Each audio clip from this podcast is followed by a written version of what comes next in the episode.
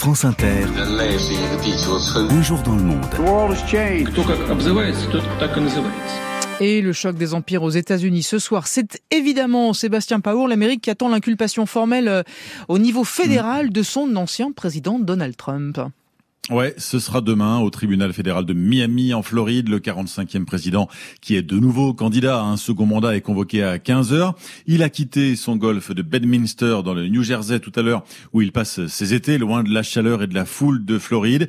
Il va probablement finir de préparer sa défense ce soir dans sa résidence de Palm Beach avec son équipe d'avocats en partie remaniée puisque deux d'entre eux se sortiraient jeudi en apprenant l'inculpation fédérale.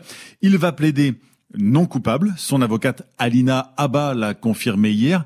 Et à l'écouter, on a compris les grandes lignes de la défense du milliardaire républicain.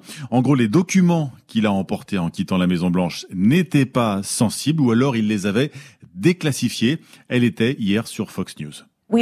Nous avons vu une photo qui a été largement diffusée d'une boîte qui s'est retournée. Qu'y a-t-il dans cette boîte? Des articles de journaux, des photos, des souvenirs, des choses qu'il a le droit de prendre. Ils font croire qu'il y a le feu à la maison. Ce n'est pas le cas. Franchement, il était le seul à pouvoir prendre des documents classifiés, qu'il a déclassifiés en vertu de la loi sur les archives présidentielles. Les gens l'oublient. Voilà, la ligne, c'est mhm. donc tout est normal, tout est légal, sauf qu'il y a des preuves dans le dossier de 49 pages que Trump savait qu'il avait emporté des documents encore classifiés, notamment un enregistrement d'une conversation qui date de juillet 2021. On est sur son domaine de Bedminster dont je parlais à l'instant, où il décrit à ses interlocuteurs, qui ne sont pas habilités évidemment, un plan d'attaque contre l'Iran. Mhm. Il leur dit que le document est hautement confidentiel et secret et qu'il ne l'a pas déclassifié avant de quitter le bureau Oval. Donc voilà pour la défense de Trump, qui est aussi quand même, Sébastien, lâché par certains de ses anciens alliés. Oui, Fox News, encore elle, a interrogé son ancien secrétaire à la justice, Bill Barr, sur cette inculpation. Il avait déjà témoigné contre son ancien patron devant la commission d'enquête sur le 6 janvier à l'assaut du Capitole. Et il enfonce le clou Bill Barr. Pour lui, l'acte d'accusation est très détaillé et il est accablant. Toute cette affaire est due à la conduite imprudente du président.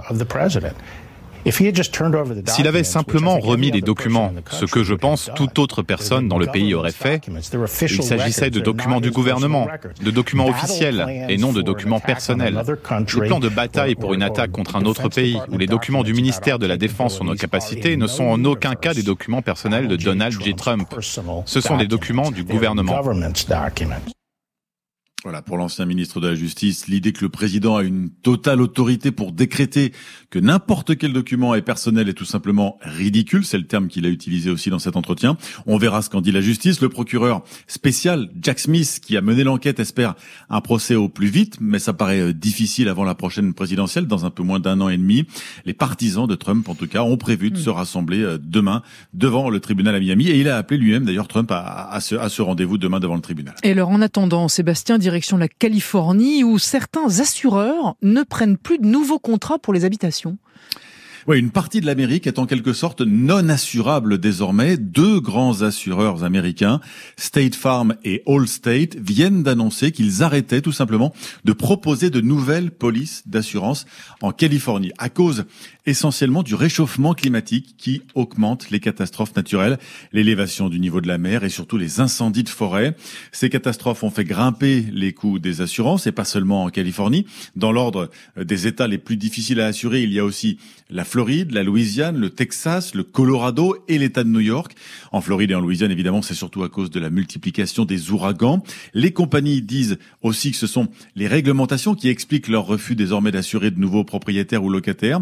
En Californie, par exemple, la loi les empêche, les assureurs, d'augmenter leurs tarifs au-delà de certains seuils. La moyenne d'une assurance habitation en Californie, c'est 1300 dollars par an. Ça fait un peu plus de 1200 euros. C'est artificiellement bas et depuis des décennies, d'après assureurs, qui donc expliquent pour se justifier qu'ils ont perdu trop d'argent et qu'ils arrêtent maintenant les nouveaux contrats. Sébastien Paour avec nous depuis Washington. Sébastien, merci beaucoup.